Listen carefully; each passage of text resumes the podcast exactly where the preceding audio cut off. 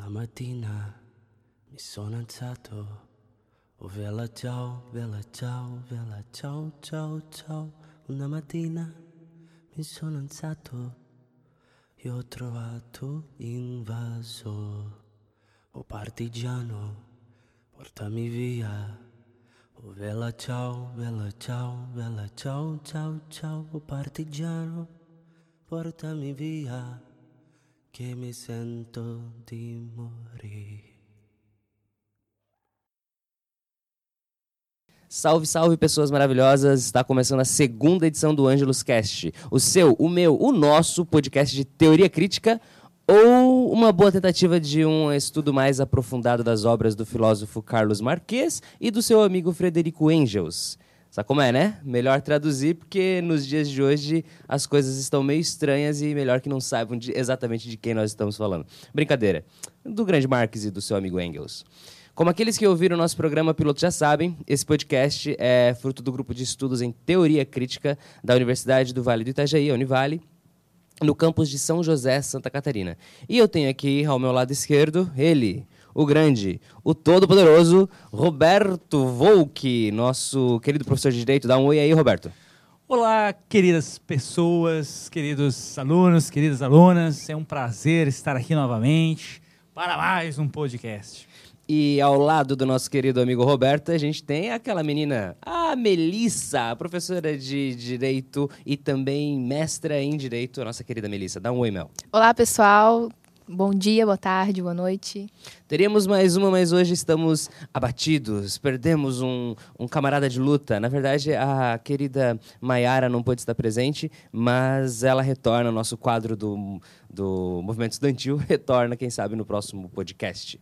E este barbudinho quase sem voz que vos fala é o professor Felipe, professor de História. Então sejam todas bem-vindas e todos bem-vindos e fiquem conosco nessa conversa agradável. Hoje, a intenção aqui é falar um pouquinho sobre o livro As Lutas de Classe na França, que são basicamente quatro artigos escritos pelo Marx é, sobre a conjuntura política e social da França no final dos anos 1840 e que foram publicados originalmente em 1850 na Nova Gazeta Renana, na Alemanha, e posteriormente editados pelo Engels em um livro sob o título As Lutas de Classe na França, de 1848 a 1850.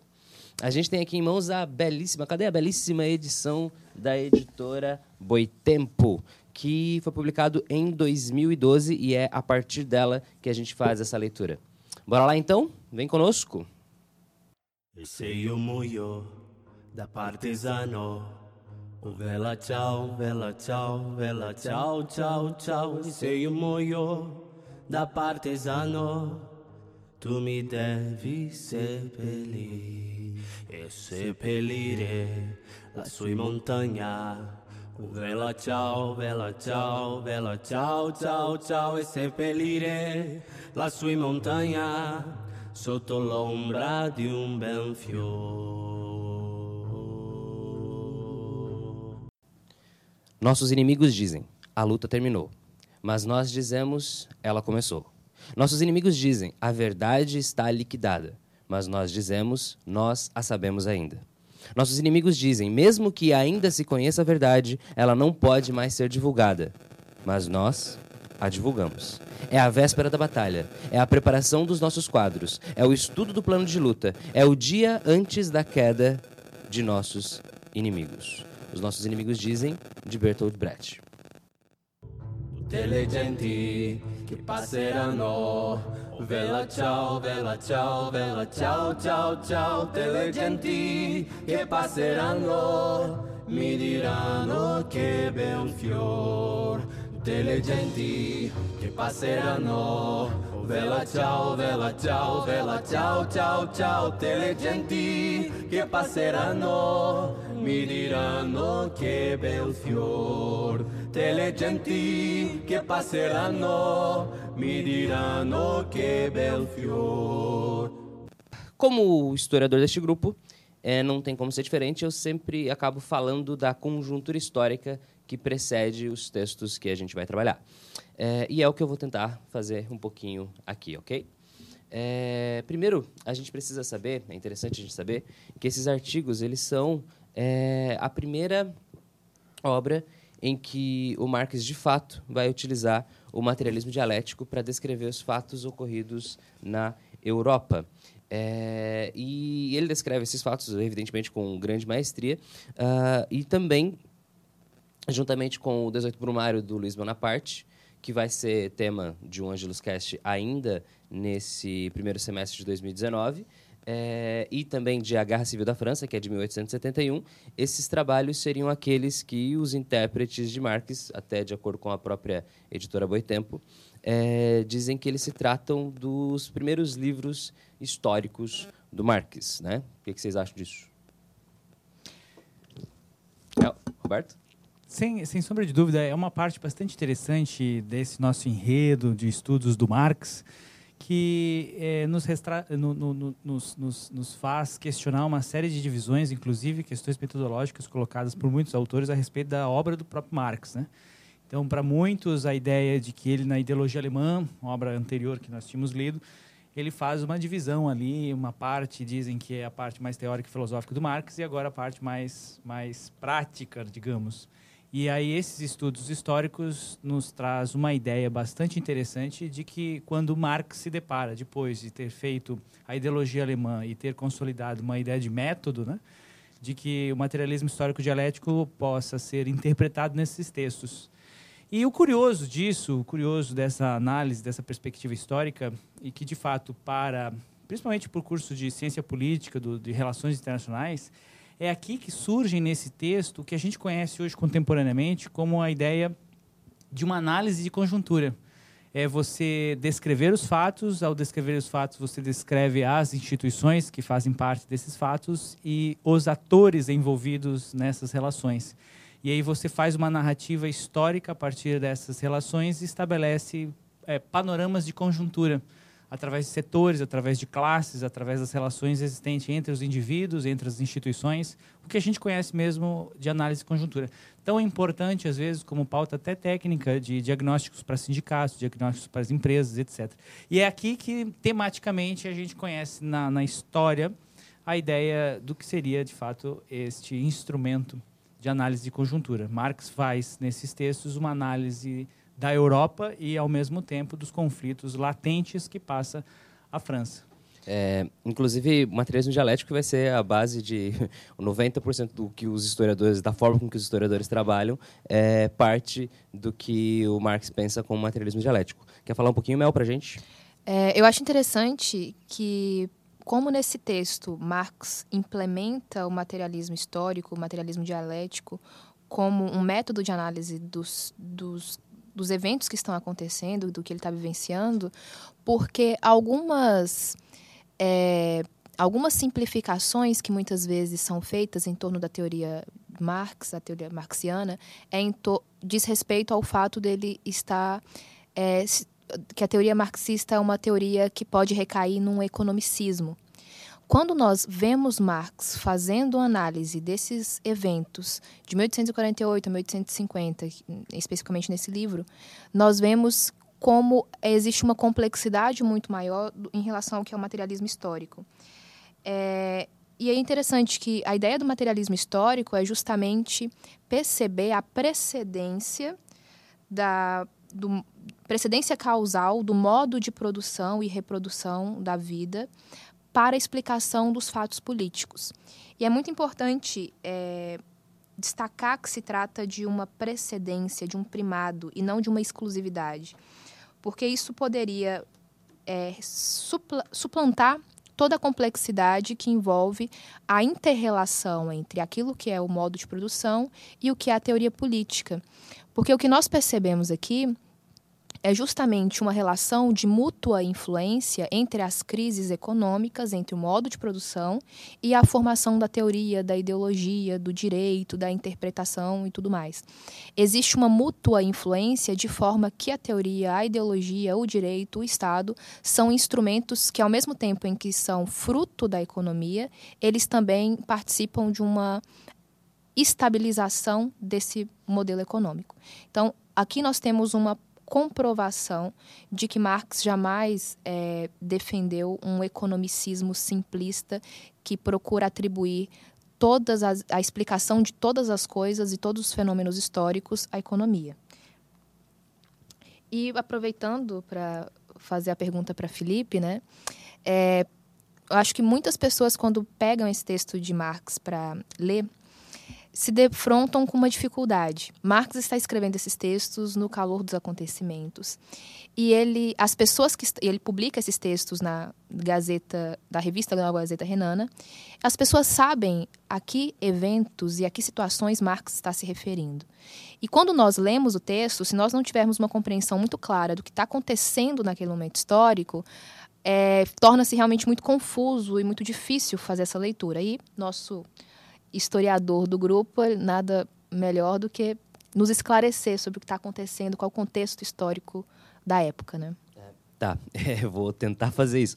É, inclusive, antes de começar a tentar fazer isso, é, eu quero fazer até um, um, uh, uma pontezinha aqui com o que a Melissa acabou de falar, quando ela fala da ideia de precedente, né, de como o materialismo dialético é utilizado para entender os precedentes que levam a determinada situação nada mais é do que o que eu vou tentar fazer agora, para a gente entender como foi escrito é, esse trabalho e de como ele foi publicado, como ele acaba sendo publicado como livro depois, inclusive, pelo Engels. Então, de certa maneira, o que a gente vai fazer aqui agora é exatamente aquilo que o Marx estava pensando quando pensa na ideia de materialismo, materialismo dialético. Bom, primeira coisa.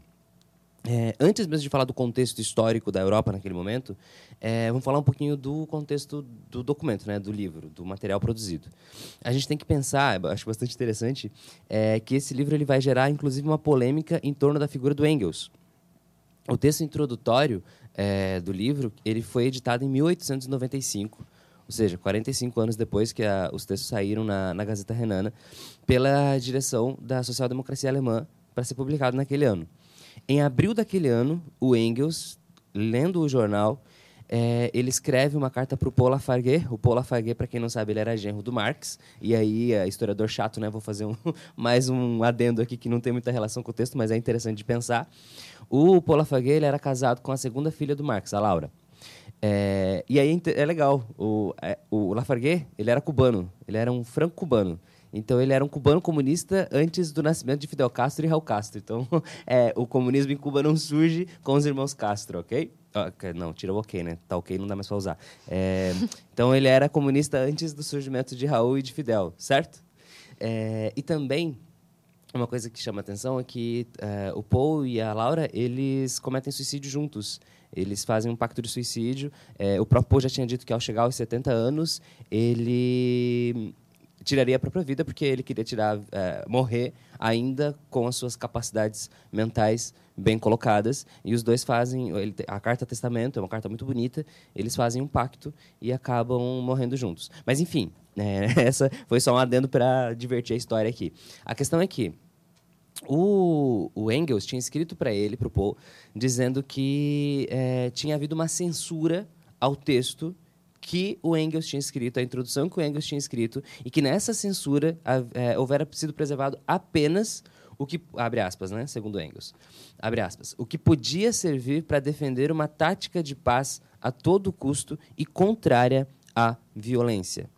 É, o próprio Kautsky, né, que é um dos grandes é, pensadores aí do socialismo e tal, ele já havia recebido uma reclamação do Engels numa carta em que o Engels dizia que tinha visto um extrato da introdução dele, publicado sem o consentimento dele, e também arranjado, de certa maneira, uh, em que o Engels surgia abre aspas, como um pacificador, adorador da legalidade a todo custo. E essa é uma razão pela qual desejo ver publicada integralmente a introdução, a fim de que seja dissipada essa vergonhosa impressão. Então aqui também vai ter uma disputa pelo próprio discurso por trás desse texto, e essa disputa pelo, por trás desse texto acaba atingindo, de certa forma, o Engels, que era uma coisa que eu e a Melissa tínhamos discutido, né, Melissa, quando a gente leu a introdução a primeira vez, é, como que o o, Engels tinha escrito aquilo, porque não fazia o menor sentido, né? É, porque a primeira leitura que a gente faz dessa, desse prefácio é uma leitura de muito estranhamento, porque você lê o, os textos, os quatro capítulos Marx mostrando a fragilidade da democracia burguesa ou do modelo de república. Marx basicamente está criticando essa ingenuidade do proletariado de apostar nessas instituições. E aí você se depara com um prefácio em que Engels simplesmente parece estar apontando para uma espécie de reformismo, é, parece estar botando todas as fichas nas instituições representativas, no voto e tudo mais.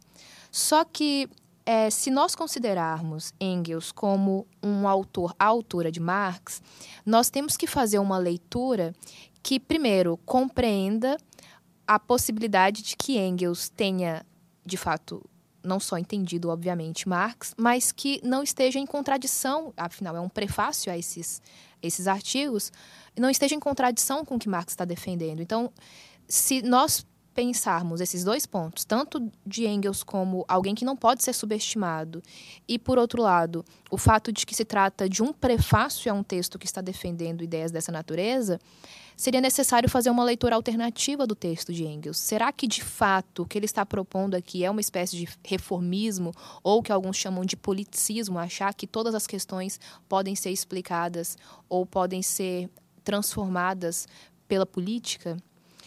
Então, não sei, eu acho que é possível fazer leituras alternativas desse prefácio contemplando ah, essa, esse reconhecimento de Engels como alguém que provavelmente estaria concordando com o que Marx defende nessas, nessas, nesses textos.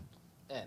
Bom, na verdade, é, agora a gente sabe que o texto foi um texto fatiado, né? Foi um texto é, transformado, editado, escrito da maneira que se queria para que ele fosse utilizado é, pela social-democracia alemã. No entanto, a gente, algumas pessoas nunca concordaram é, em manter o texto daquela maneira ou acreditaram que o texto tivesse sido escrito daquele jeito. Naquele momento, é, os dirigentes do partido eles ponderaram que era uma cautela dada a situação momentânea em que os socialistas estavam vivendo na Europa é, e que por isso precisavam então fazer os cortes, precisavam fazer as edições é, para que não houvesse uma caça às bruxas em relação é, aos socialistas e por isso eles tiraram as, os trechos que falavam da luta armada do proletariado. O Engels então teria aceitado, acabou, acabou por, por aceitar essa, essa colocação e logo em seguida ele também veio a falecer, enfim. A questão é que algumas pessoas nunca engoliram essa história. A, a, na biografia da Rosa Luxemburgo, por exemplo, está bem claro que ela jamais aceitou aquela introdução como sendo uma, uma introdução verdadeira.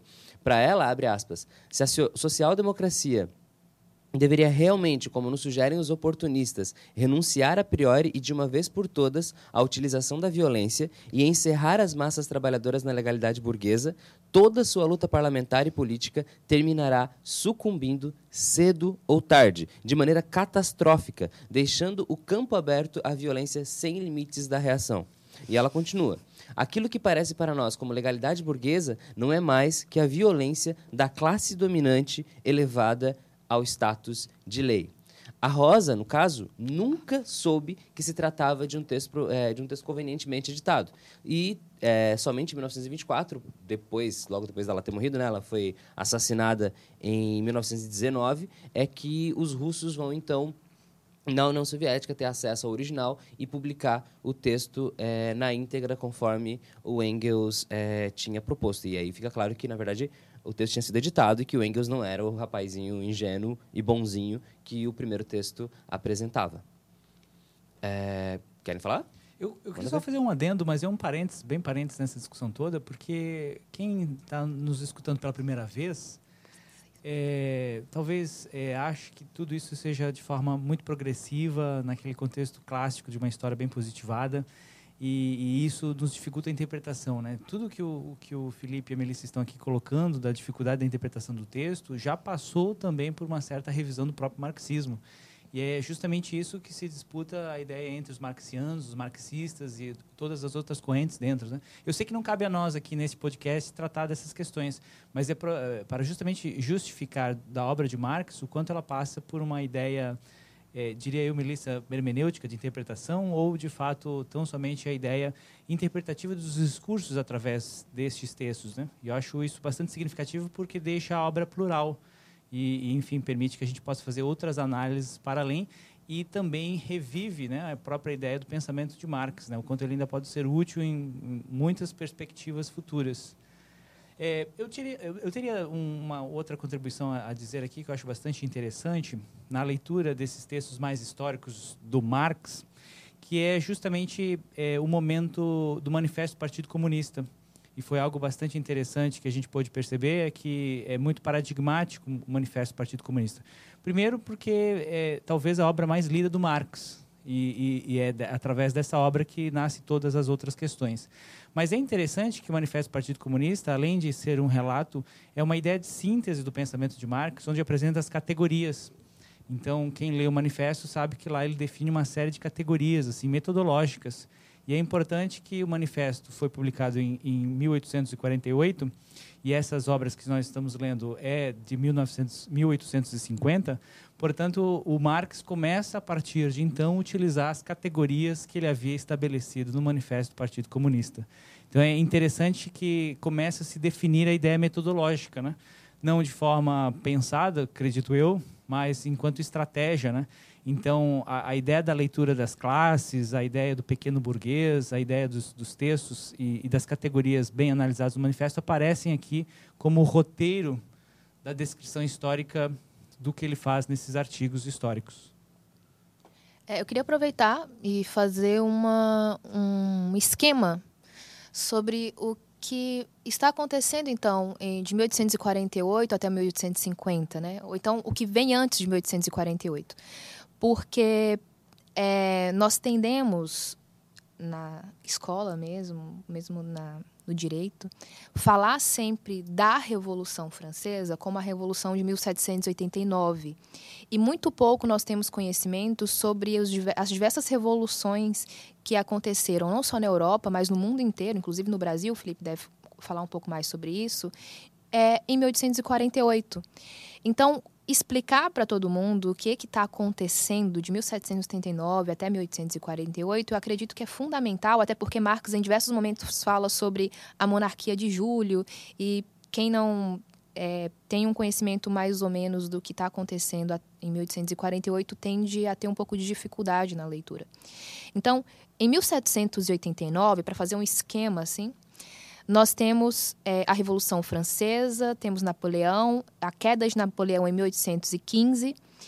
Quando Napoleão cai em 1815, temos a restauração da monarquia, e aqui especificamente a monarquia dos Bourbon. Luís XVIII até de 1815 a 1824 e de 1824 até 1830 Carlos X.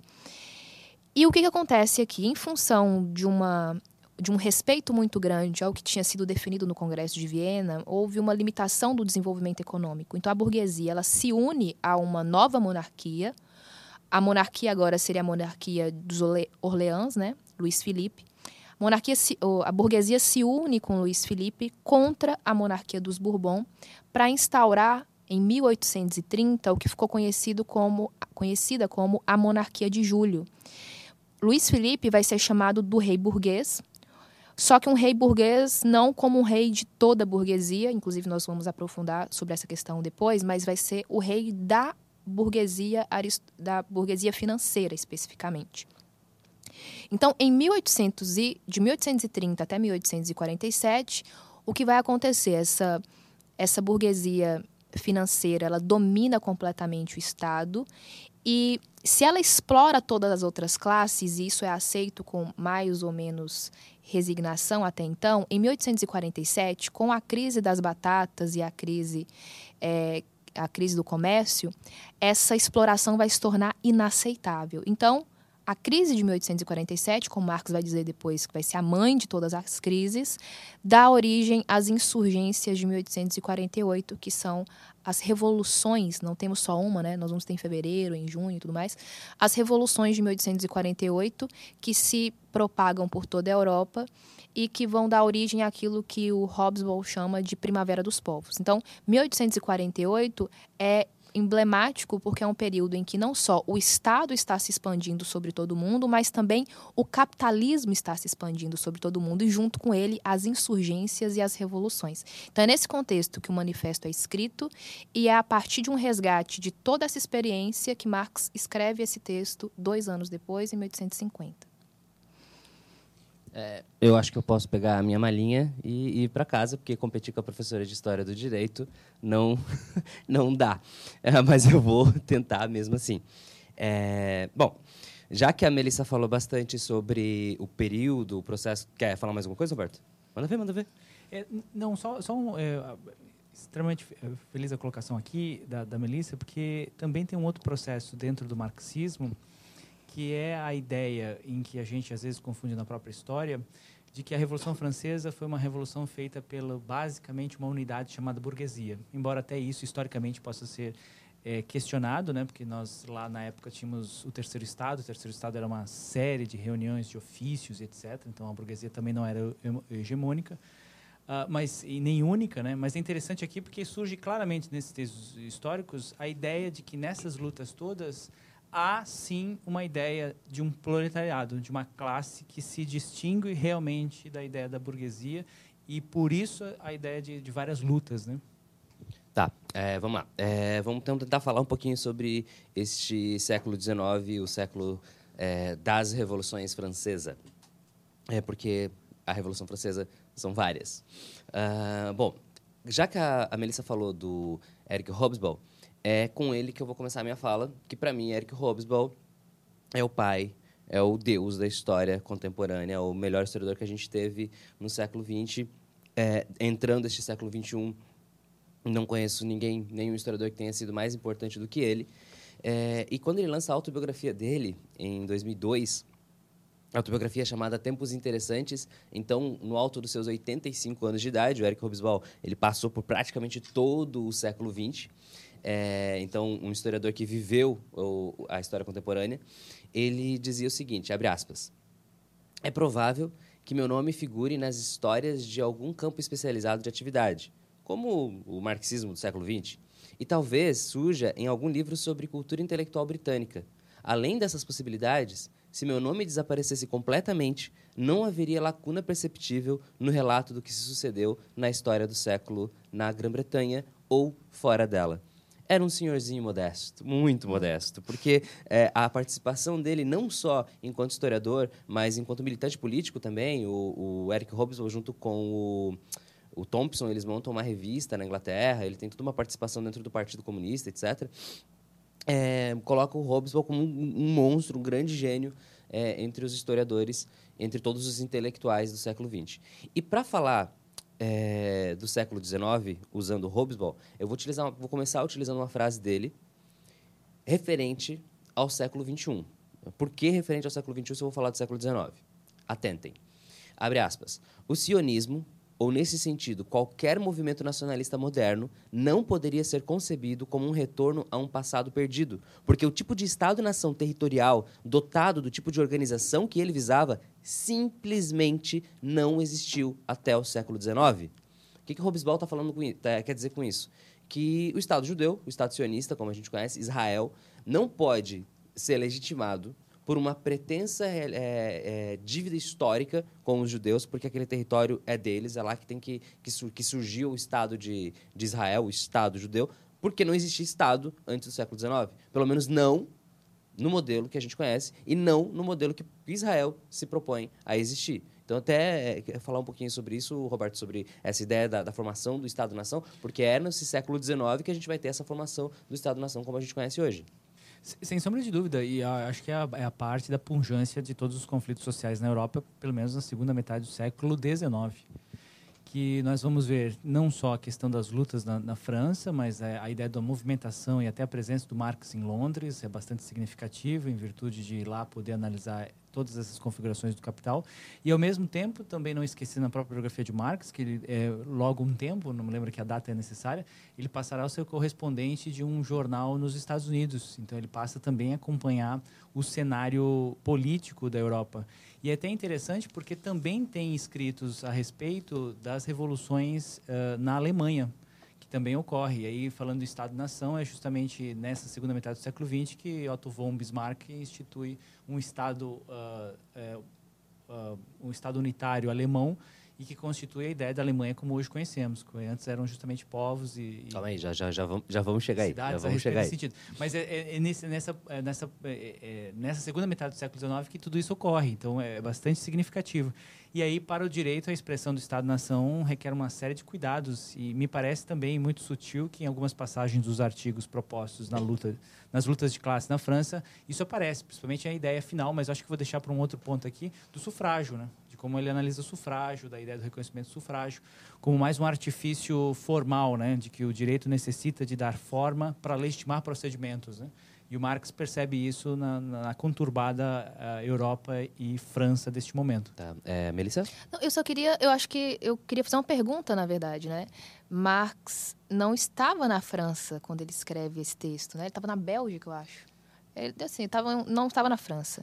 Mas os, os levantes de 1848, eles não se restringiram à França, eles foram globais. Mas aí a pergunta que fica é por que Marx escreveu um texto nesse momento? Poderia estar falando de vários outros lugares, mas ele falou sobre as lutas de classes na França em 1848 a 1850. Tá, vamos tentar chegar lá agora então. É, e vou continuar utilizando o Hobsbawm para tentar responder essa tua pergunta. É... O Hobsbawm ele sabia da importância do século XIX para a formação dos estados como a gente conhece e para ele é, o quanto a França foi importante naquele processo de formação dos estados nacionais. É, inclusive o próprio Roosevelt, ele várias por várias vezes ele foi acusado de ser eurocentrista, justamente por trabalhar demais com o processo do revolucionário da França. E o que, que ele é, alegava em sua defesa? Que o ocorrido na Europa daquele período é, vai ter uma influência muito grande dos processos que acontecem na França e não só na Europa. O mundo como um todo, o mundo como a gente conhece hoje no século XXI, ele é, de certa maneira, resultado daquilo que começou lá em 1789 na França e que, se, que perdurou durante todo o século XX. É, desculpa, durante todo o século XIX. Então, todo aquele movimento que estava acontecendo na França vai, de certa maneira, influenciar a formação dos estados como a gente conhece, a formação das repúblicas como a gente conhece hoje. Seja Estados Unidos, seja a Inglaterra, seja a própria França. Então, por isso a necessidade de estudar aquele período. É, o Robson ele vai ter é, entre seus vários livros uh, o mais conhecido dele seria a Era dos Extremos que fala do século XX em que ele trata o século XX como um século curto. Ele vai falar que o século XX inicia em 1914 e termina com a queda da União Soviética. É, mas antes ele traz três volumes dedicados exclusivamente ao século XIX ele divide o século XIX em três volumes porque para ele se o século XX foi um século curto o século XIX foi um século longo, um século muito grande. Este século XIX teria se iniciado em 1789, lá com a queda da Bastilha, 14 de julho, é, e terminado em 1914, é, já na Primeira Guerra Mundial. Então, esses três volumes dele estão divididos da seguinte maneira. O primeiro deles, A Era das Revoluções, que vai de 1789 a 1848, o período que a gente está é, vendo nesse texto, inclusive. Depois, a Era do Capital, que vai de 848 a 1875. E, por último, a Era dos Impérios, que vai de 1875 até 1914, que, particularmente, é o meu livro preferido, é, em que ele trata da formação é, imperialista que vai se dando principalmente a partir da Inglaterra, depois também Estados Unidos, etc. Alemanha, após a unificação.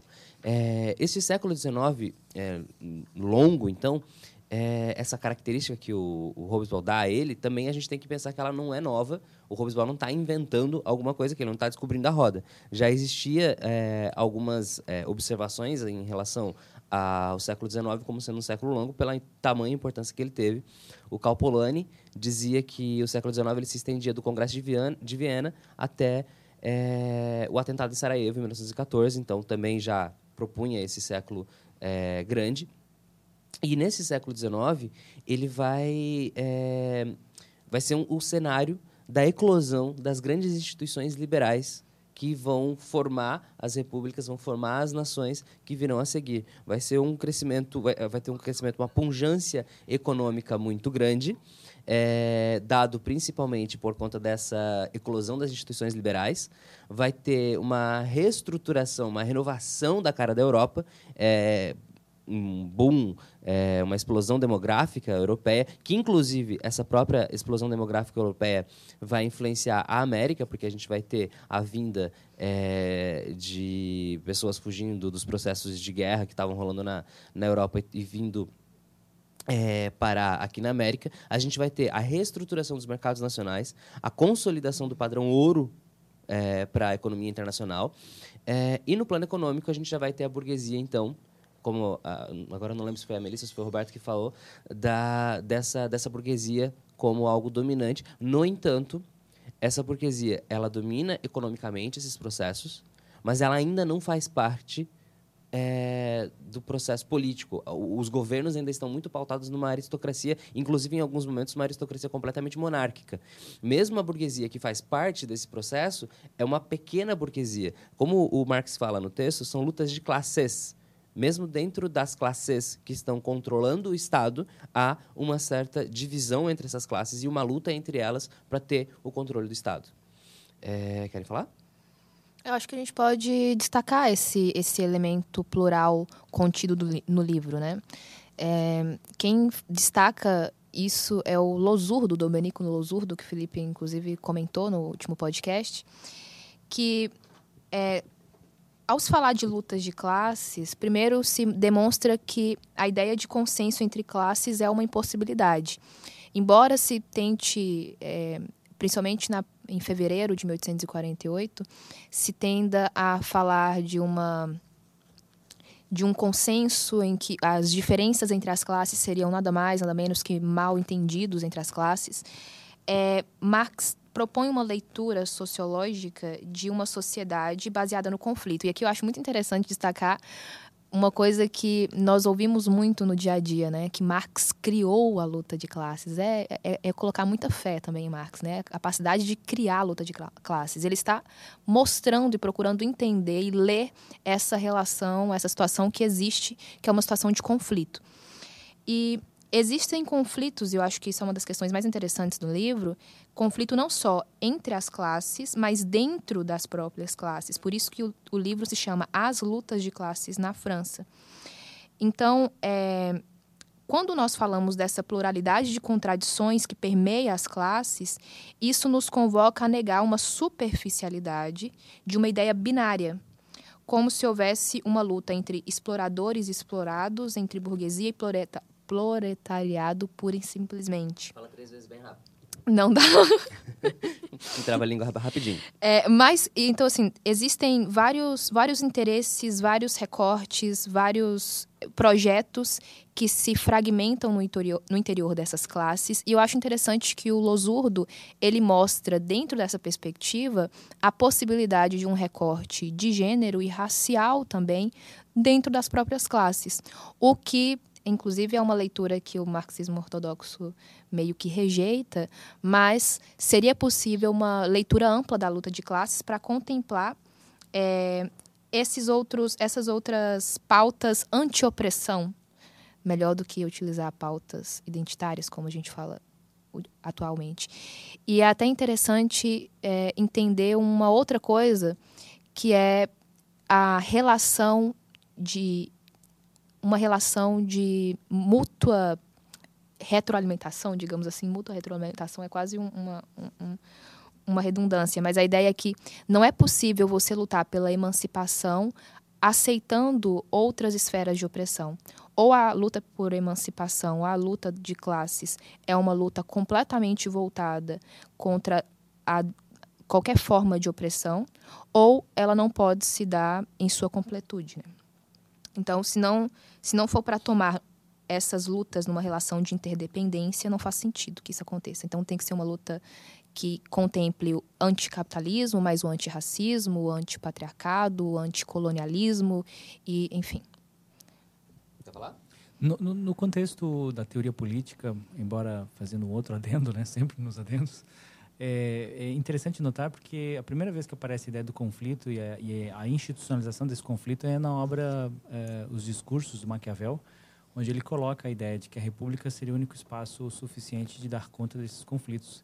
E é interessante na teoria política mostrar que, que Marx é, pega esta noção e nos mostra enquanto ela é um, um, um motor político, um motor de poder, né? E isso fica extremamente explícito nesses textos, porque esta análise da conjuntura mostra que essas relações, elas não são só relações, como é, já vimos aqui discutido, relações econômicas, mas também relações de poder, né? De poder. Então, é, é, visível que nas disputas políticas existentes e dos conflitos, as narrativas a respeito de quem deve ou não deter este poder está absolutamente presente, né? Mas é, é, curioso também porque literalmente pulveriza tudo isso, inclusive as várias demandas, né? E até mesmo no primeiro artigo do livro, As Lutas de Classe na França, é, já começa enunciando a ideia de, de, que dentro dessas, dessas questões todas envolvendo é, valores da burguesia, da contrarreforma, é, há outras classes que se surpreendem, né? E aí ele já coloca de início a ideia de uma classe financeira, né? Portanto, nos mostra também o papel dos bancos, né, que surgem nesse contexto de uma forma mais emblemática, né, enquanto instituições que exercem poder, não só de capitanear a ideia econômica, mas de exercício de poder sobre, né, e a, e a natureza da defesa dessas instituições, né, algo que mais à frente, enfim, é, irão tematizar novas pautas políticas. Né. Tá. É... Uh, daqui a pouco a gente chega nesse ponto aí, quando a gente for começar a falar do primeiro capítulo. Estou é, tentando definir, finalizar aquilo que a, a Melissa tinha perguntado lá no começo, né? Por que a França? Qual a necessidade da França? É, tem um livro do... Não é um livro do Hobbes, é um livro em que ele assina um dos capítulos, chamado Ecos da Marselhesa, de 1990, é, que foi traduzido para o português pela Companhia das Letras em 96. E ele traz um capítulo do do Hobsbawm sobre 1789. E, e aí dá para a gente ter mais ou menos uma explicaçãozinha do porquê a necessidade de falar, então, da França, né? Por que, que o Marx vai escrever sobre a França e não sobre outras revoluções que estão acontecendo naquele momento. Porque a revolução na França, ela vai ter o caráter de revolução social, de massa, inclusive com os desdobramentos é, radicais de, para outras insurreições. É, além disso, é, esse, esse acontecimento né, que está tá acontecendo na França, a, a, França, naquele momento, ele é o país mais tradicional, mais populoso e mais poderoso Estado monárquico europeu. Então, a importância disso tudo estar tá acontecendo dentro desse território, se a gente for pensar em Alemanha, por exemplo, a Alemanha nem existia, eram territórios separados ali, a Itália não existia, eram territórios separados. A gente tem a Inglaterra também muito poderosa e tal, mas naquele momento, mais populoso, mais poderoso Estado monárquico ainda era a França. Então, por isso a necessidade de escrever sobre esse episódio na França, porque a gente está vendo que é, existe uma possibilidade de abalar as estruturas do proletariado dar conta de abalar as estruturas de um Estado extremamente fortalecido, extremamente forte, que era é, o Estado monárquico francês. E também a gente tem que pensar que não é só a França que está passando por isso, né? Ok, a França é importante, mas vamos ver o que está acontecendo no resto do mundo, né? No resto da Europa e também aqui na, na América, no Brasil, né? Que é o nosso, nosso contexto. É... No caso da Itália, por exemplo que é um texto, uma, uma, um trecho, inclusive, que o próprio Marx vai falar é, nesse livro. A Itália, a gente vai ter as ideias republicanas francesas, lá da Revolução, refletindo na cidade de Roma, onde vai ser criada a República Romana.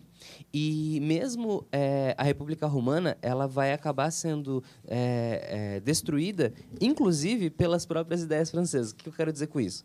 É, as ideias de emancipação propostas pela Revolução Francesa são ideias assimiladas pela República Romana na criação na, da República Romana, que era a tentativa de uma República Romana. Essa República ela se faz, ela se estabelece, mas ela é derrubada depois por, pela reação, né, reação da, do, da monarquia, é, da elite romana, é, italiana e tal, que ataca a cidade de Roma e apoiada pelos exércitos franceses.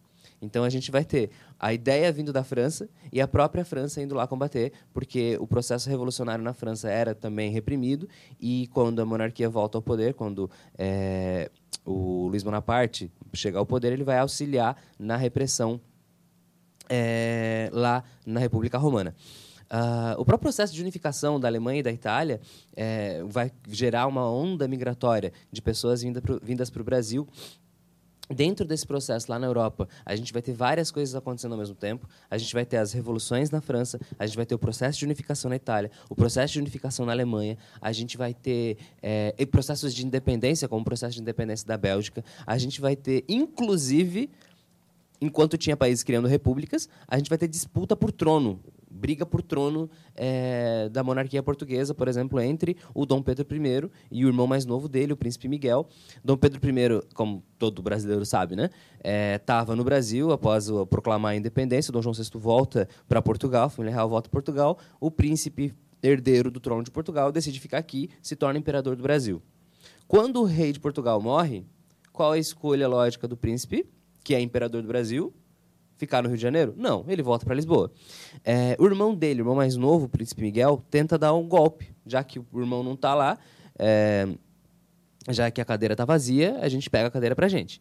No entanto, Dom Pedro I volta para Portugal, é, entra em guerra lá contra o irmão dele, vence essa batalha, expulsa o príncipe Miguel de Portugal. O príncipe Miguel vai se exilar na Alemanha, morre lá na Alemanha, é, e deixa no Brasil, no lugar dele, o Dom Pedro II, menino Pedro, de 5 anos. Uh, e aí a gente vai começar a lidar com os nossos problemas aqui no Brasil, nesse processo do século XIX eh, também. Só no início do século XIX, para a gente ver como é conturbado isso tudo, a gente tem a chegada da família real portuguesa no Brasil, a gente tem a independência do Brasil, a volta da família real para Portugal, a independência do Brasil, a, a ida de Dom Pedro I para Portugal, a, a, a, regência, já que o Dom Pedro II não pode assumir o poder, então vai ter uma regência para governar o país, já que ele ainda é criança, e depois a chegada do próprio Dom Pedro II com o golpe da maioridade, que baixa a idade é, legal para que ele assuma o trono e ele passa a governar então. Isso tudo acontecendo no, no, no último país a abolir a escravidão, um país extremamente escravista. É, Uh, e também, aqui dentro, nesse processo, durante pró a própria regência, a gente vai ter alguns grupos com influência também lá da Revolução Francesa, é, fazendo suas próprias, tentando fazer suas próprias revoluções aqui dentro do território. E aí dá para citar alguns deles, talvez as maiores, as mais conhecidas, que seriam é, entre as revoltas regenciais, né? Seria a Balaiada, que ocorreu lá no Maranhão entre 1838 e 1841 e que era uma revolta principalmente da, das camadas mais pobres da população daquela região. A cabanagem, que ocorreu na província do Grão-Pará, no norte do país, entre 1835 e 1840, e também é, vinda da, da, das camadas mais populares, mais pobres. A Sabinada, que aconteceu na Bahia entre 37 e 38, é, a Sabinada é um movimento bastante influenciado pela, pelos ideais da, de liberdade e de igualdade lá da Revolução. Inclusive, era uma proposta de, de revolução anti-escravista, então era é, a favor da abolição da escravidão, com uma grande quantidade de escravos e ex-escravos participando desse processo. E a gente tem aqui no Sul a Revolução Farroupilha, que acontece entre Rio Grande do Sul e Santa Catarina, entre 1835 e 1845, também com uma proposta de república, com uma proposta teoricamente de abolição da escravidão, que a gente sabe que não se deu. Eh, a Revolução Farroupilha ela não tem êxito, mas diferente das outras revoltas, ela era uma revolta da elite, da, dos produtores de charque do Rio Grande do Sul, e como consequência disso a gente vai ter é, um resultado bem menos agressivo para aqueles que lideraram as revoltas, diferente da, da sabinada, da cabanagem, que as lideranças são mortas ou presas. Aqui, as lideranças são incorporadas ao exército é, imperial a abolição da escravidão não ocorre, pelo contrário, é uma batalha em que é, os escravos que estão no exército farroupilha são massacrados, são mortos em grande quantidade. E nesse turbilhão todo surge uma figura importante, uh, que inclusive foi alvo de polêmica né, também, é, no último mês aí, um cara chamado Duque de Caxias, o patrono do Exército Brasileiro, Duque de Caxias ele recebia o título na época de o pacificador. Para alguns, ele recebeu o título de o pacificador. Por quê? Duque de Caxias ele reprimiu violentamente as revoltas regenciais é, no período. Inclusive, o Duque de Caxias, ele, se, não, se não me falha a memória agora, ele foi tutor do Dom Pedro II. É, o Duque de Caxias, ele, e depois amigo, né? ele se tornou amigo do Dom Pedro. É, ele ele vai é, reprimir a balaiada, as revoltas liberais, a Revolução Farroupilha, e depois vai ser o cara responsável por comandar as tropas brasileiras na Guerra do Paraguai. em que a gente sabe o resultado da, da guerra, principalmente para os paraguaios, né? Quase 75% da, da população é, masculina adulta paraguaia foi morta, sem a mínima necessidade, transformando o Paraguai, que era a principal potência econômica da América do Sul naquele momento, num país miserável, que, de certa, de certa forma, economicamente nunca mais conseguiu se recuperar. É, e esse cara, então, ele recebe um título, e aí vem alguém e diz que ele é, não é o pacificador, e sim o pacificador, e o exército é, responde por meio do Twitter dizendo que não pode falar mal do cara, que o cara é, é o patrono do exército, é um cara importante e tal, que tem uma reputação, que essa reputação não pode ser manchada, como se ela já não tivesse sido manchada o suficiente é, com o sangue todo que o Duque de Caxias foi responsável por derramar. Vocês querem falar alguma coisa? É, eu acho interessante essa, essa, esse apanhado que você está fazendo para destacar uma outra questão importante referente à ideia de lutas de classes, que é rejeitar a visão mais ou menos predominante de se pensar a história a partir de atores ou de sujeitos individuais, a partir de heróis. Né? Quando eu invoco a figura de uma luta de classes para se pensar tanto o movimento revolucionário, o caminhar da história, que é uma história cheia de contradições, eu estou mostrando o caráter necessariamente coletivo desse processo. Então, ao invés de fazer um uso de sujeitos heróicos, de figuras notáveis, de capazes que, de encabeçar as mudanças, o que leva as pessoas a adotarem uma postura de resignação e de espera por essa figura heróica que vai conduzir o andar do, do movimento social da história. É, quando falamos de lutas de classes, o que fica em questão é a visão mais coletiva do que individual. Então, existe um ganho de responsabilidade, de engajamento, de compreensão da centralidade do coletivo. Então, quando a gente fala de luta de classes, nós estamos destacando a ação coletiva e não é, os feitos notáveis de sujeitos individuais, esses sim que seriam capazes de conduzir a história para, enfim, destinos quaisquer que sejam. Né? É, nesse contexto de apanhado que o Felipe faz, é interessante notar aqui, é, e aí é uma curiosidade bem bacana, né? Você imagina o Marx escrevendo sobre isso, é, a ideia dos acessos às informações, dos dados primários. Será que ele sabia o que estava acontecendo no Brasil? É, não, não, curioso, curioso, é justamente o que eu queria destacar, ele tem uma parte do texto que faz uma, uma, uma expressão é, um pouco jocosa a, a um determinado indivíduo político aqui, e que ele utiliza nessa expressão a revolução do Haiti. Tem uma parte que ele, ele textualmente cita a revolução do Haiti e o que aconteceu, nossa primeira revolução latino-americana aqui em, em 1806. E é curioso que ele faz essa menção a respeito de todo o processo do, do Haiti, né? E vejam, são leituras bem recentes, né? Basicamente, Hoje em dia até tem uma obra bastante conhecida chamada Os Jacobinos, Gre eh, Os Jacobinos Negros, né? que retrata exatamente o quanto foi essa disputa. E é interessante, porque ele está falando da França e a França perde a hegemonia, enfim, por uma, uma ilha no Caribe uh, chamada Haiti. É, não Curioso. só uma ilha no Caribe, como uma ilha no Caribe em que, é, como o próprio nome do o título do livro fala, né? É, os negros é que tomam o poder. Inclusive, é, é bem claro para a gente é, que a situação econômica do Haiti hoje, devastada, é, tem origem nesse processo de independência, porque diferente dos Estados Unidos, em que os pais fundadores eram brancos, o Haiti vai ser uma república de negros e ela vai ser, ele vai ser completamente isolado, vai ser um país que vai ficar de fora do processo econômico internacional, porque porque é um país preto. E, brancos não comercializam com pretos naquele momento. Como é que vai comercializar com uma raça dita inferior? E por isso o Haiti acaba sendo isolado e não consegue desenvolver sua economia. Então, muito do atual estado do Haiti tem a ver, inclusive, com o seu processo de independência, com o seu processo de liberação das garras do, do período colonial e, evidentemente, com o processo racista é, criado pelos europeus para legitimar o processo de colonização, de escravidão, etc, etc, etc. Bom, é, vamos então agora começar a falar do livro, né? A gente já falou aí 52 minutos e agora é, a gente vai tratar é, do primeiro capítulo só hoje, né? Eu acho que talvez seja interessante nós destacarmos algumas questões gerais sobre o livro, ao invés de adentrar nos capítulos. Hum, Perfeito.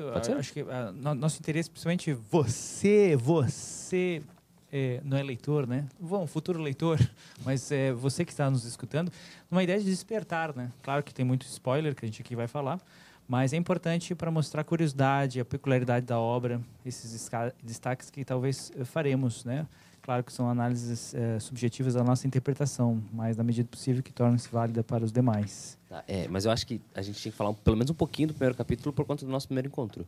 Pegando, inclusive, aquilo que o Roberto já tinha falado um pouquinho sobre como o, é, o Marx ele vai identificar no, na, na burguesia financeira o controle do Estado, certo? Então, a gente vai ter, naquele momento, é, uma passada do, do controle é, das mãos do Estado é, para burguesia é, financeira, inclusive na Revolução de Julho, é, quando o Duque de Orleans ele vai, quando o Duque de Orleans é, chega ao triunfo, né, ao controle da, da França, o, o, o, Marx ele vai citar que um banqueiro, Latifi, banqueiro liberal Latifi, ele vai deixar escapar a seguinte frase: De agora em diante reinarão os banqueiros.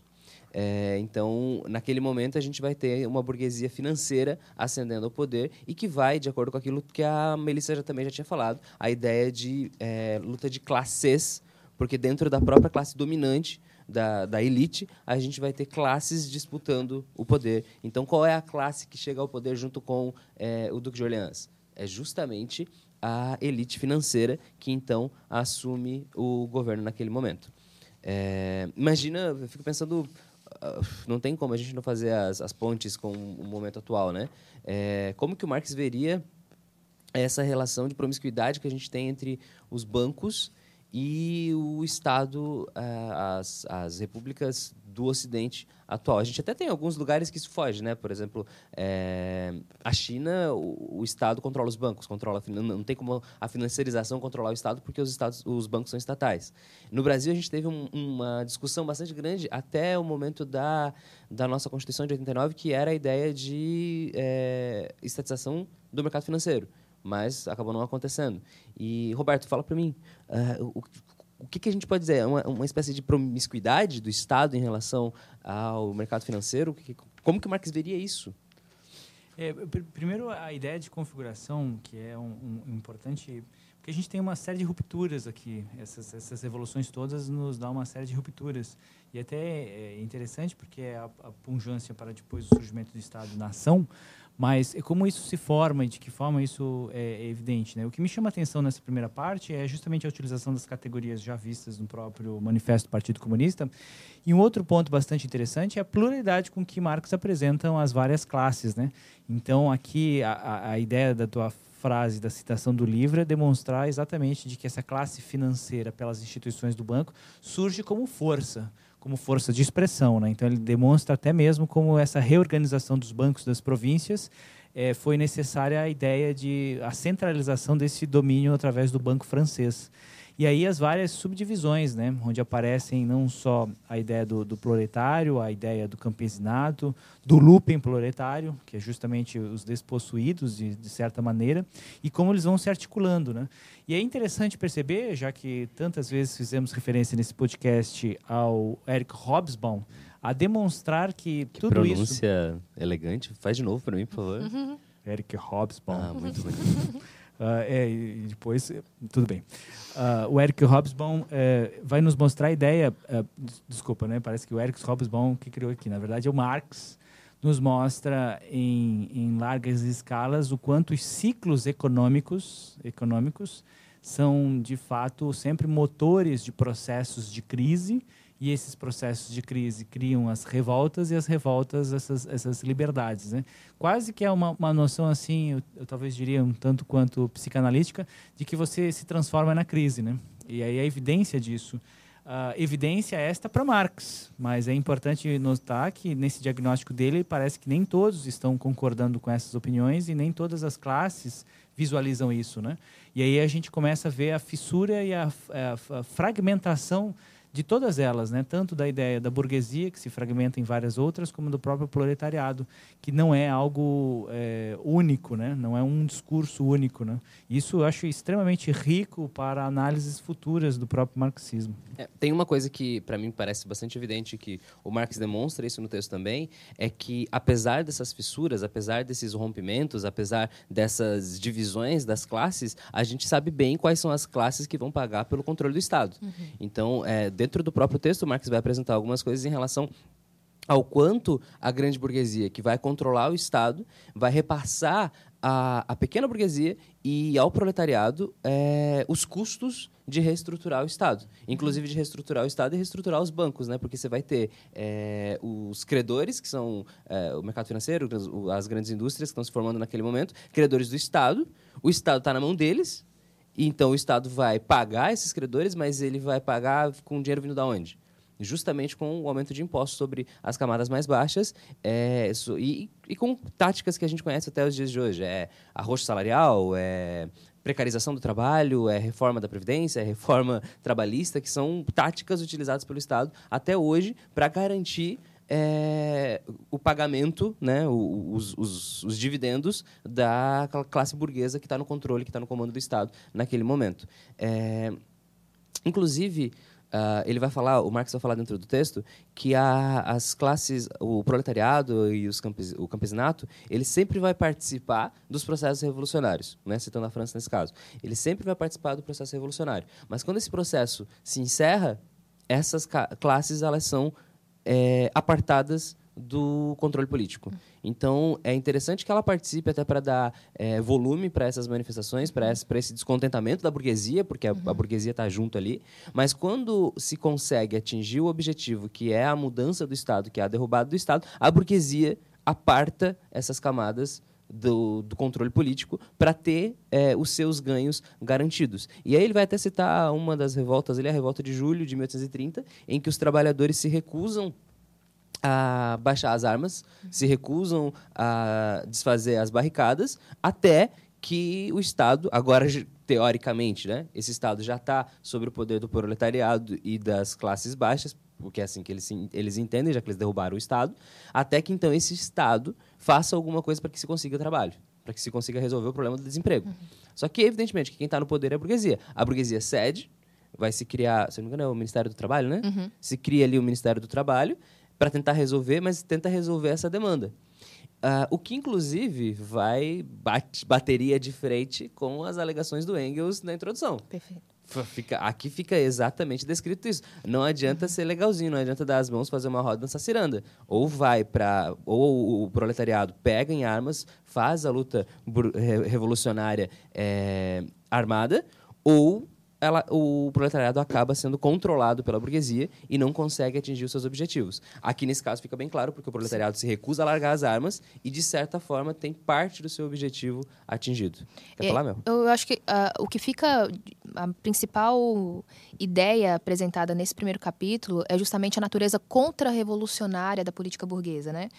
É, não é perfeito, é possível perfeito. sair do, do capitalismo utilizando de instrumentos, de conceitos que foram gestados no interior do próprio sistema capitalista. Você precisaria de uma alavanca externa, você precisaria de algo que transcendesse essa, essa estrutura, que não é só econômica, mas também política, para qualquer possibilidade de superação, qualquer possibilidade de alternativa. E eu acho interessante que logo no início do texto ele fala que o que sucumbiu nas derrotas de 1848 não foi a revolução, foram os penduricalhos pré-revolucionários tradicionais. Isso faz com que a própria ideia de revolução se transforme, porque se a revolução até então tinha um sentido de alteração ou convulsão da forma de Estado, agora a revolução é convulsão da ordem capitalista. É, sempre numa perspectiva de é, ação retroativa. Né?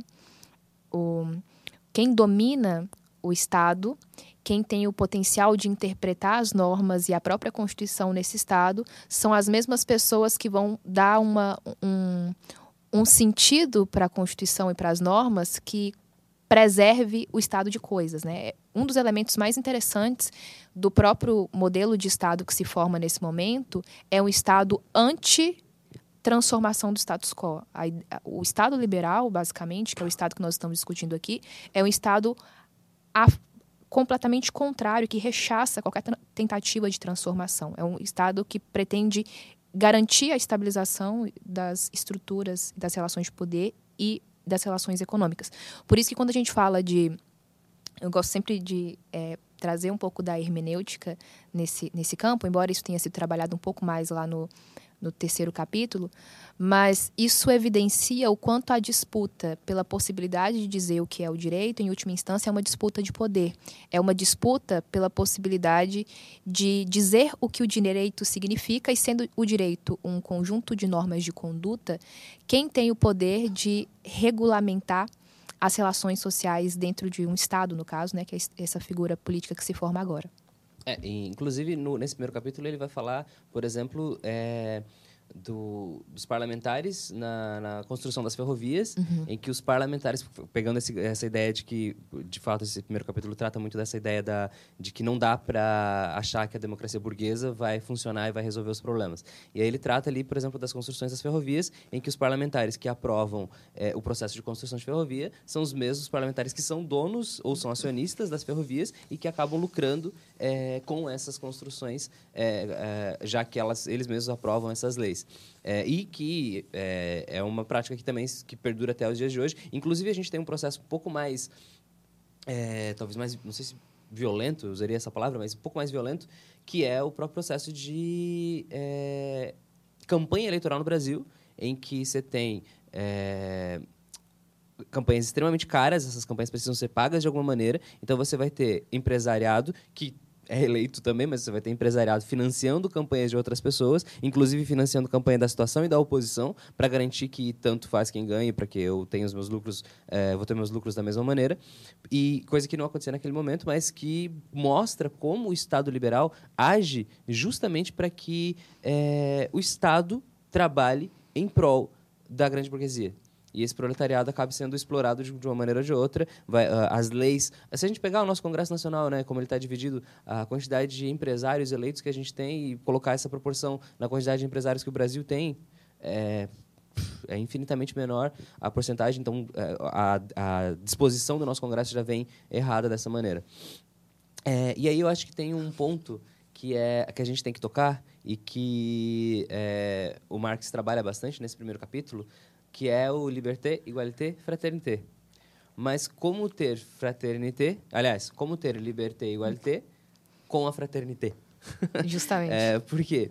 Uh, o Marx ele vai, ele vai falar que o, o, proletariado parisiense ele se deleitou neste êxtase benevolente da fraternidade. Só que sem se ligar que a fraternidade era justamente o que fazia com que a liberdade e a igualdade não existisse. É, a fraternidade nada mais é do que. Uh, foge sempre a palavra. Uh, que o governo do PT tenta fazer. Conciliador. A conciliação, exatamente, entre as classes. Mas como que eu vou conciliar é, proletariado e burguesia quando a burguesia vive a partir da exploração do proletariado?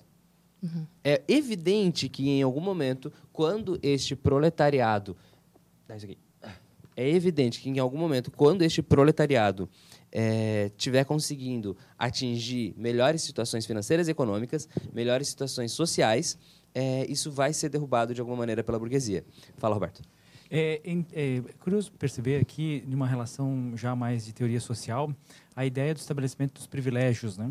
É, aqui é eu, eu farei mais um adendo, nunca esqueço quando fiz a leitura do Alex Tocqueville, Democracia da América, que era de fato uma pessoa bastante dúbia, merecia até um podcast só para tratar do Tocqueville, ele fala em um artigo dele, quando volta da experiência norte-americana, de que na Declaração Universal dos Direitos do Homem e do Cidadão já há uma previsão de prestação de assistência social por parte do Estado.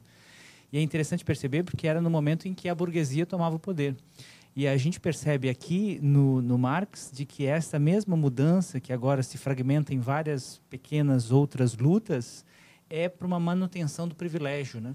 E ao dizer isso, que é para a manutenção do privilégio, dos vários exemplos em que você cita, é curioso perceber o quanto o direito é um direito em disputa, né? Quer dizer, a garantia de você ter direitos a todos de uma forma universal, em que as pessoas possam ser titulares dessa condição, é de fato uma luta, né? Quer dizer, é, é constante, é, é, é na briga, é na reafirmação, é na reinterpretação, é uma série de coisas. E aí a mudança que está no pano de fundo é a ideia da manutenção de privilégios, né? de privilégios.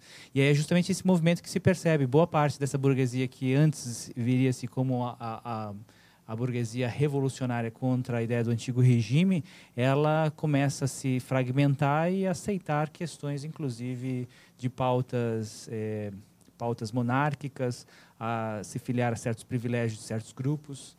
E aí a, a ideia de como o direito realmente é uma disputa, né? É, inclusive, é, se eu não me engano, é no, no, segundo capítulo, em que há uma fala do Ledru Roland sobre a, a montanha, é, uhum. em que a França está propondo atacar a República Romana e ele vai falar que a Constituição veda qualquer tipo de ataque é, francês em relação a outro país, que a, a França é a, como se diz, a palavra que acho um conceito que inclusive é utilizado pra, pela, por nós mesmos aqui no Brasil e em vários outros países, que é a, é, a autodeterminação, né? O, a França não atacaria uhum. outros países autodeterminados, na, na, não, não, influenciaria nos processos internos desses países na Europa.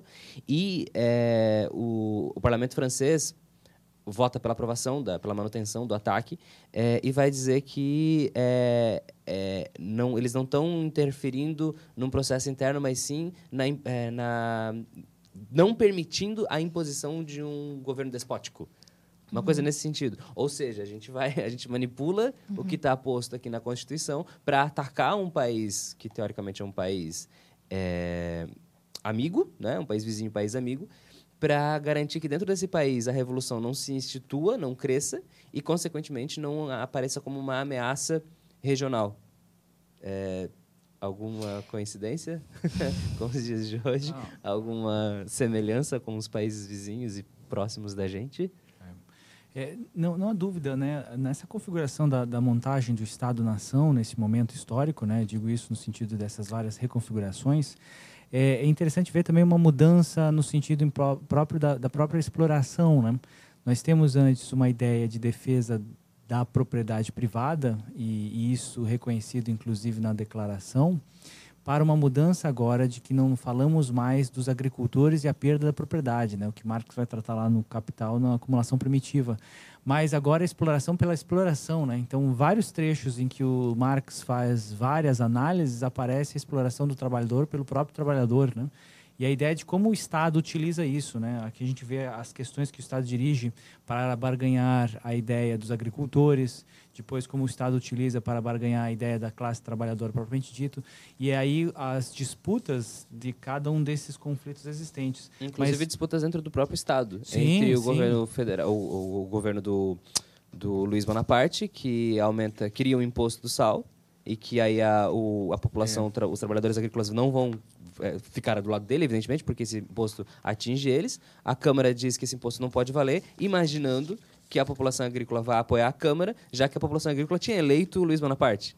Então, acaba se criando esses conflitos. Eu queria só falar uma coisinha, quando tu falasse do Tocqueville, é, se não me falha a memória, é o Montesquieu que diz que a burguesia é a classe menos revolucionária de, toda, de todas, porque a burguesia ela tem algo a perder. Se a revolução der errado, ela perde alguma coisa. E isso fica bastante claro mesmo dentro dos processos revolucionários, porque não são processos revolucionários da burguesia, são processos de troca de poder em que a uhum. burguesia passa a assumir esse poder e ela passa a assumir o poder e de certa forma passa a obter os privilégios que antes pertenciam a uma outra classe. Então não é uma revolução, não é uma mudança, não é uma desestruturação daquilo que estava posto. E sim uma troca de poderes em que essa burguesia apenas vai assimilar aqueles privilégios que já pertenciam a uma outra classe, naquele caso a monarquia, ou outra, outra burguesia, outra aristocracia, enfim. Mas é, que, quem tem que fazer essa revolução é o proletariado. Porque o proletariado, esse sim, tem algo a perder, que são as suas correntes. Né? Mas o, curioso disso é, é perceber que esse mesmo proletariado Uh, porque eu, tem um ponto aqui que eu está me agoniando e é necessário dizer. Da experiência desses processos todos, a gente não falou da experiência da Comuna de Paris. O quanto foi um processo revolucionário da tomada dos trabalhadores diante de, de várias questões, né? Então, é, é interessante perceber porque nada ainda está configurado como hoje nós visualizamos. E é, acho interessante porque é uma série de rupturas. E, e, essa série de rupturas, rupturas físicas, revolucionárias, que permite depois o debate de rupturas semânticas culturais. Né? E a, a ideia a, presente do direito é muito importante no sentido de se reafirmar a abstração para garantir uma generalização e a ideia de um sujeito abstrato que não se sabe a quem defende, com a ideia da luta real de direitos, a luta real de garantias de certas questões, tudo isso presente no bojo de todas as discussões desses quatro artigos. Quer falar, Mel, por favor? Uh, Eu acho interessante porque é algo que Marx fala na página 50 da edição da Boitempo, né? Que a república nada mais era do que um novo traje de gala para a velha sociedade burguesa. É, porque são novas vestes dadas para fenômenos semelhantes. E é como se todos os conflitos materiais e reais que estão traduzidos nos conflitos revolucionários, eles entrassem para o discurso jurídico como se fossem conflitos conceituais. Por isso que ele critica tanto a fraseologia da fraternidade. Então, é, é tem um, um, certo momento no texto, agora eu não vou me recordar onde, onde exatamente ele se encontra, Marx critica o fato de que existe um ponto de não discussão. Então, é como se aqueles discursos do é, da antiguidade, em que o direito vem da natureza, o direito vem do cosmos, o fundamento do direito vem de Deus, o fundamento do direito vem da ordem das coisas, das raízes da sociedade. É como se esse fundamento sempre para além do homem continuasse existindo, mas agora ele é projetado para a razão. Então, qual é o, o fundamento do Estado. Esse fundamento do Estado não é discutido. Embora o fundamento do Estado seja uma revolução, esse fundamento é considerado como o marco a partir do qual qualquer discussão pode se estabelecer, porque nós não podemos colocar em xeque a origem do Estado, né? É uma nova vestimenta para um discurso requentado de se atribuir para além dos seres humanos a possibilidade de discutir o fundamento do direito, o fundamento, no caso aqui, do poder político consolidado, que é o Estado moderno. Então, é, é como se a, a ordem burguesa, todo conflito que, se, que existe dentro da ordem burguesa, fosse um conflito no interior das é, dos interesses fragmentados que existem dentro da própria burguesia, sem nunca qualquer possibilidade, como Felipe e Volk já estão colocando, né, de revisão autêntica e de desestabilização concreta dessa estrutura que existe para permanecer. Né? É, inclusive, é, a partir do momento que essa burguesia assume o poder, vai haver um é, essa burguesia vai assediar, de certa forma, os trabalhadores e as camadas é, mais pobres da população para que não ocorra novos processos revolucionários. O Marx vai é, citar aqui, por exemplo, a incorporação daqueles trabalhadores que não é, dos trabalhadores desempregados ao exército, às forças de a Guarda Nacional, para que essas pessoas se sintam parte do processo é, que está se colocando pela burguesia, do Estado Nacional, é, e que, fazendo parte desse Estado Nacional, então proteja, defenda esse Estado Nacional e evite que haja novos levantes em relação é, do é, novos levantes do proletariado, novos levantes dos, dos campesinos em relação ao Estado. É, também uma coisa que ele chama atenção né, no texto e que me parece fazer bastante sentido com os dias de hoje é como determinadas camadas da, das classes sociais é, elaboram um discurso de culpabilização de alguém, né? Uhum. E aqui nesse caso ele vai colocar que as classes da pequena burguesia ela vai culpar o proletariado é, pela situação em que se está Uh, e esse processo vai, vai dizer que os socialistas estão é, querendo dividir as terras, é uma, uma questão comunista, muito parecido com o que a gente vê nos dias de hoje, em que é, a gente tem a classe média culpando é, o proletariado que está ascendendo, de certa maneira, uhum o que estava ascendendo, de certa maneira, ao mesmo patamar que essa classe média. Então, a gente vai ter uma, uma disputa de quem pode mandar mais e quem deve mandar e quem não deve entre as classes. E o discurso é muito parecido com o discurso do século XIX, a gente tem um discurso muito parecido no século XXI, então não mudou muita coisa em relação a isso. É, eu acho que a gente vai chegando ao final, né? A gente já fez uhum. uma hora e 16 minutos. É, vamos fazer mais uma rodada de falas dos três e a gente encerra, pode ser? Pode ser. É, outro ponto que eu destacaria também é, veja, nós estamos num momento de bastante ruptura e esse movimento de ruptura faz com que é, o, estabelecimento ou uma ideia de, de, ordenação ou de orquestração ou propriamente de conformação do Estado ainda não exista. Mas é importante também ressaltar que, paralelamente, disputas políticas institucionais vão, vão passar a também fazer força e pressão, né? Então, os dois últimos artigos, principalmente da luta de classe na França, é, o Marx faz um retrato fiel da ideia da mobilização dos partidos políticos em torno da causa, em torno das questões das crises econômicas, sociais e políticas. Né? Então, também é uma menção bastante importante, porque, paralelamente às lutas físicas colocadas, as várias, as várias revoluções, as várias rupturas, as, as barricadas, etc., também no próprio na luta institucional dos partidos políticos começa a ocorrer, né? E, e é interessante porque ainda aqui é, é embrionário. Né? Se nós formos perceber o final do século XIX, início do século XX, as disputas partidárias serão cruciais, né? Aqui é, é interessante lembrar a importância da social-democracia na Alemanha para uma série de questões. Importância é essa, dependendo do ponto de vista, é claro. Mas a ideia institucional da defesa política a partir dos partidos. Né? E isso resulta depois em todo um debate sobre a teoria democrática no início do século XX a respeito do papel dos partidos políticos e vários, várias referências nesse sentido. Marx capta isso, Marx apresenta as propostas, ele faz uma leitura dos partidos, mostra as posições conservadoras, a ideia do parlamento, dos parlamentares, o aproveitamento deste espaço institucional também como espaço de privilégio. Tudo isso vai aparecendo no texto. Né? Acho isso interessantíssimo por parte da construção e da narrativa de Marx a respeito dessas questões todas na França. É, na verdade, eu, eu, só citaria como eu poderia é, resumir essa primeira parte da nossa discussão, que é a crítica à perda do vigor revolucionário do proletariado e a crítica a uma imaturidade política de achar que, que, que seria possível conquistas é, de migalhas. Né? Quando nós falamos sobre a questão do ministério, é, o, e a luta pelo direito ao trabalho, Marx critica bastante a superficialidade desse direito ao trabalho porque ela não altera o modo de produção. E aí, quando você se contenta em aceitar apenas essa superficialidade, nem isso você conquista depois. Porque se num primeiro momento, tanto o proletariado quanto mesmo os, os estratos da pequena burguesia é, se unem pra, contra a monarquia de Júlio e instituem o no período ali do governo provisório, você tem uma luta para algumas pequenas concessões, para um direito ainda muito superficial, que é o direito ao trabalho, mas logo depois você tem esse Ministério do Trabalho, o próprio direito do trabalho sendo completamente escorraçado do direito e das lutas políticas a partir de então. Então, é, pelo temor de romper com a ordem burguesa, as conquistas mais tímidas acabam sendo abandonadas. Então, a crítica aqui é a crítica a um socialismo utópico que ainda pretendia encontrar qualquer possibilidade de emancipação dentro da ordem capitalista. Então, é, a crítica se baseia justamente no fato de que a utopia desconsidera as condições reais da vida e se projeta, então, numa espécie de fantasia. Né? Quer falar? É, não, é porque isso é uma descoberta, inclusive, do nosso próprio grupo, né? Quando lemos A Miséria da Filosofia e as críticas que ele faz ao Proudhon.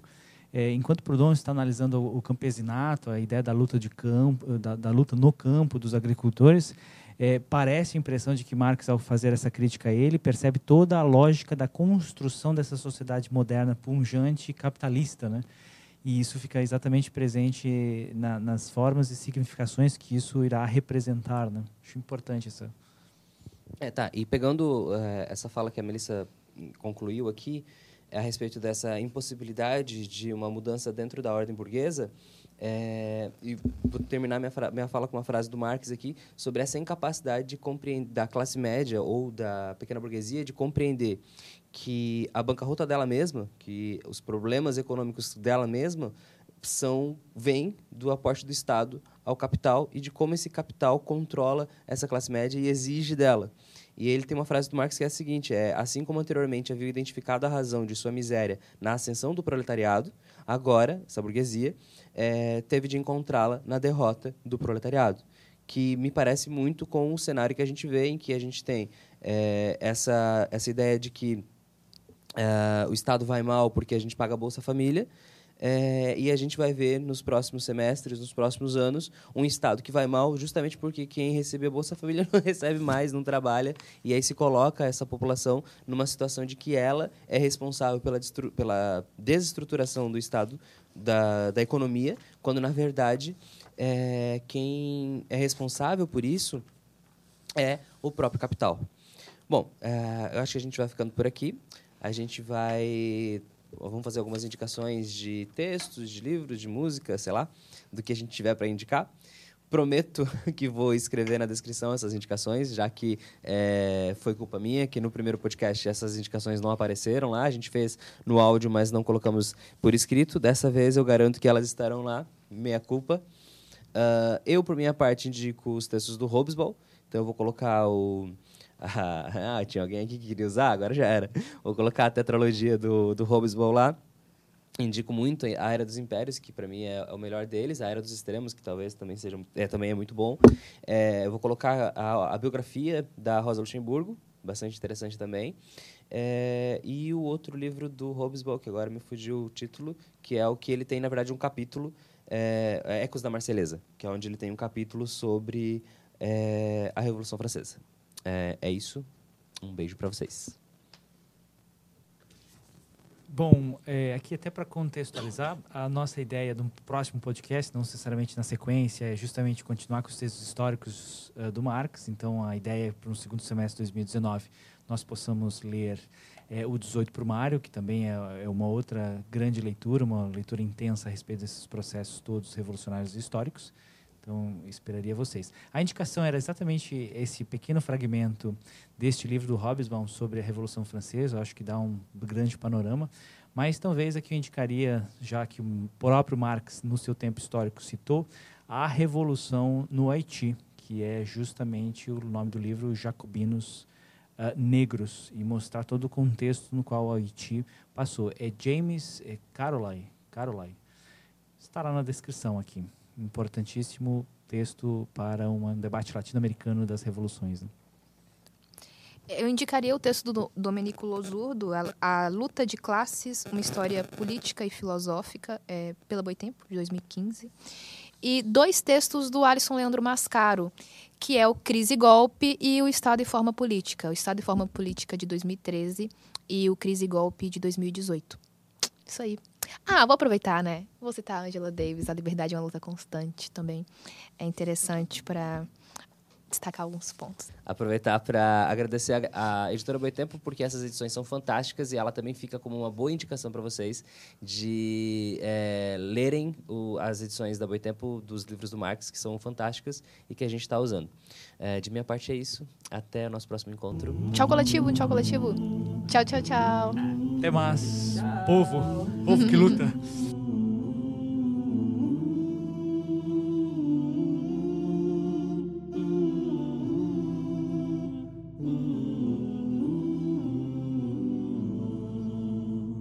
questa fiore del partigiano. Oh vela ciao, vela ciao, vela ciao, ciao, ciao. E questo è fiore del partigiano morto per la libertà.